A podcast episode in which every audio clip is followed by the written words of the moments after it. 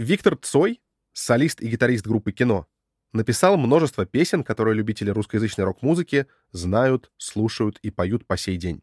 Наверное, его даже можно назвать главной советской рок-звездой.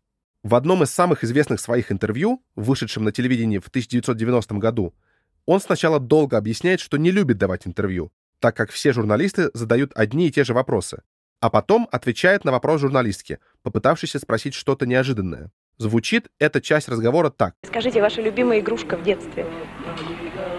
Пластилин. Что из него получалось? Все. Сой, конечно, не единственный человек, для которого пластилин, цветная замазка для лепки, это своеобразный символ свободы творчества. Благодаря своей дешевизне, доступности и разноплановости этот вроде бы игрушечный детский материал сподвиг на творческие подвиги десятки великих авторов мультфильмов. От Александра Татарского с его «Пластилиновой вороной», повлиявшей на целое поколение мультипликаторов, до Ника Парка с его многолетней серией мультфильмов про хитроумного пса Громита и его хозяина, незадачливого изобретателя Уоллеса. Это распространяется даже на видеоигры. Например, мир игры 1996 года The Neverhood, по-русски известный как «Не верь в худо», целиком слеплен из пластилина. В истории химии хватает примеров того, как появление дешевых аналогов давно известных материалов делает их очень доступными. Бывает и так, что эта новая доступность расширяет область применения этих материалов. Пластилин, о котором мы будем говорить сегодня, как раз пример того, как удешевление дает материалу множество новых применений.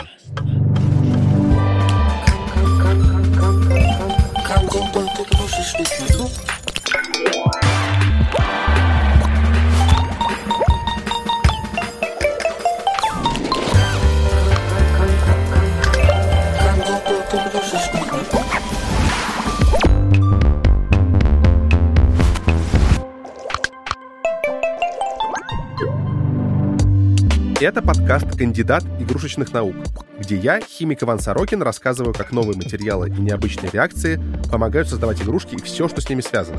От спиннеров и лего до глиттера и симпл димпла. Сегодня мы поговорим о пластилине. Мы подготовили этот подкаст при поддержке Яндекс.Маркета. На Яндекс.Маркете продается больше 50 миллионов товаров в том числе игрушки, материалы для творчества, детские книги, одежда и еще много всего интересного для детей и их родителей.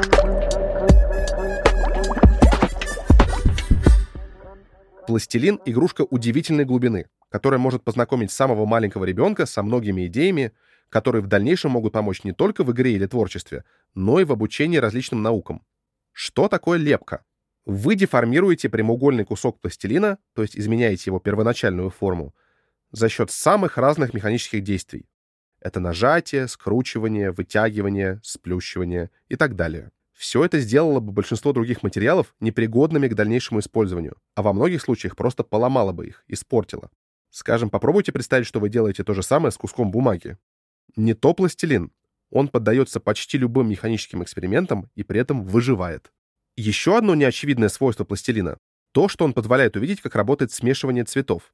Если вы возьмете кусок желтого пластилина и кусок синего пластилина, а потом скатаете шарик из обоих кусков, то у вас, конечно, вряд ли получится идеальный зеленый цвет, но какое-то подобие его можно будет увидеть. Наконец, пластилин может быть абсолютно любого размера, самого большого и самого маленького. Крохотный кусочек пластилина или самый большой кусок пластилина в мире.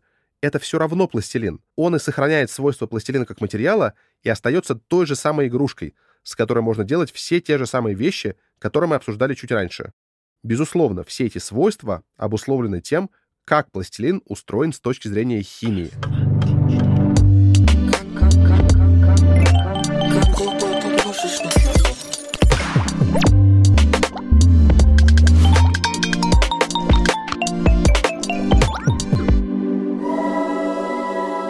Как и большинство игрушек в нашем подкасте, современный пластилин обязан своим существованием развитию нефтяной промышленности. На самом деле состав пластилина может меняться довольно сильно, в зависимости от производителя, страны производства и целей, на которые пойдет пластилин. Так, состав влияет, например, на твердость материала. Есть даже своеобразный пластилин, который изготавливают на основе муки, гораздо более сухой, чем привычный нам. Но несколько вещей практически всегда остаются неизменными.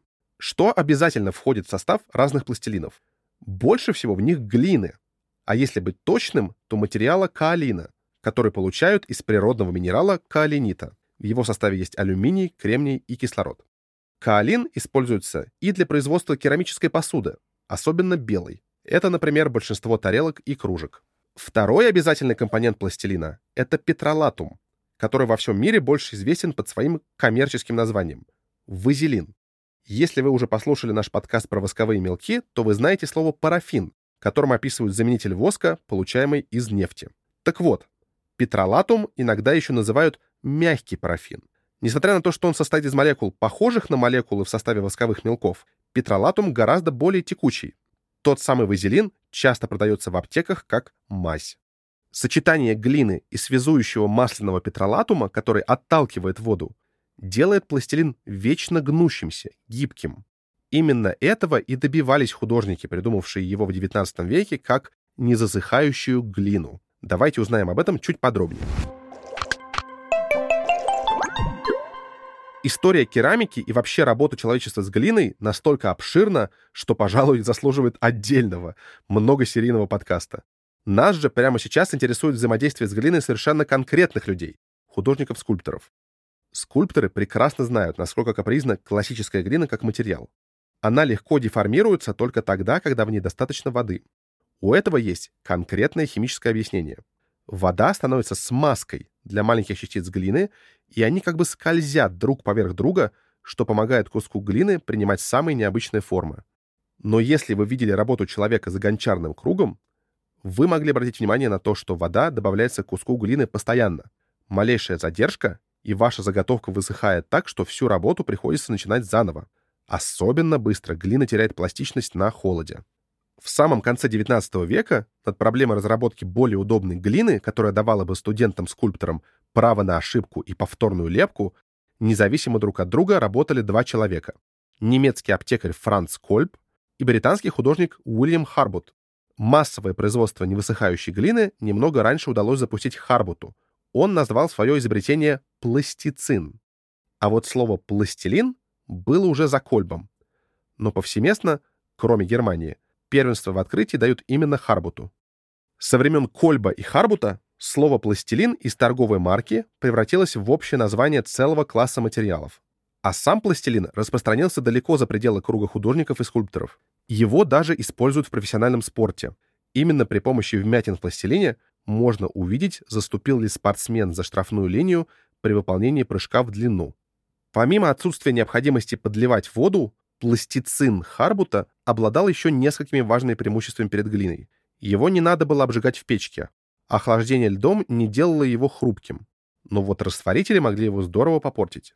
Предсказать реакцию современного пластилина на разные растворители не всегда возможно, и наш сегодняшний эксперимент, посвященный этим реакциям, может иметь разный результат у каждого слушателя.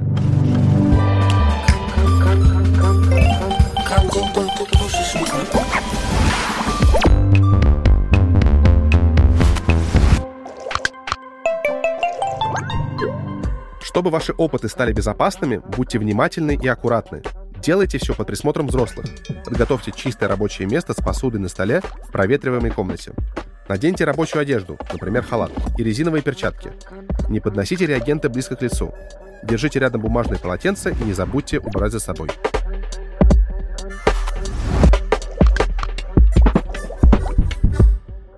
Сегодня вам понадобится пластилин, несколько прозрачных стаканов, чайная ложка или стеклянная палочка, а также несколько разных растворителей.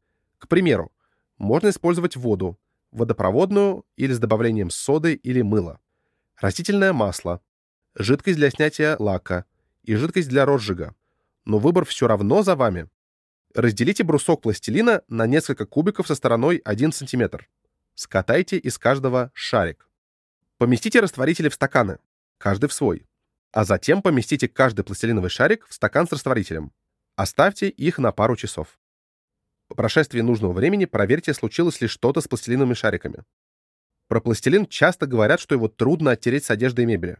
Есть ли у вас какие-то советы по этому поводу после проведения эксперимента? Удачи! Спасибо всем, кто нас слушал. Следующий эпизод выйдет через неделю.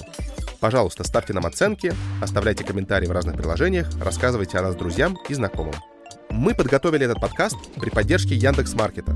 Яндекс Маркет – это marketplace, место, где продается огромное количество товаров.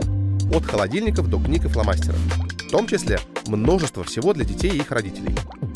Над подкастом работали редакторка Таня Салата, звукорежиссер и композитор Женя Миневский, факт-чекер Михаил Трунин, расшифровщик Кирилл Гликман, выпускающий редактор Сережа Дмитриев, иллюстраторка Вера Хохлова, дизайнер шрифта Маша Касаткина.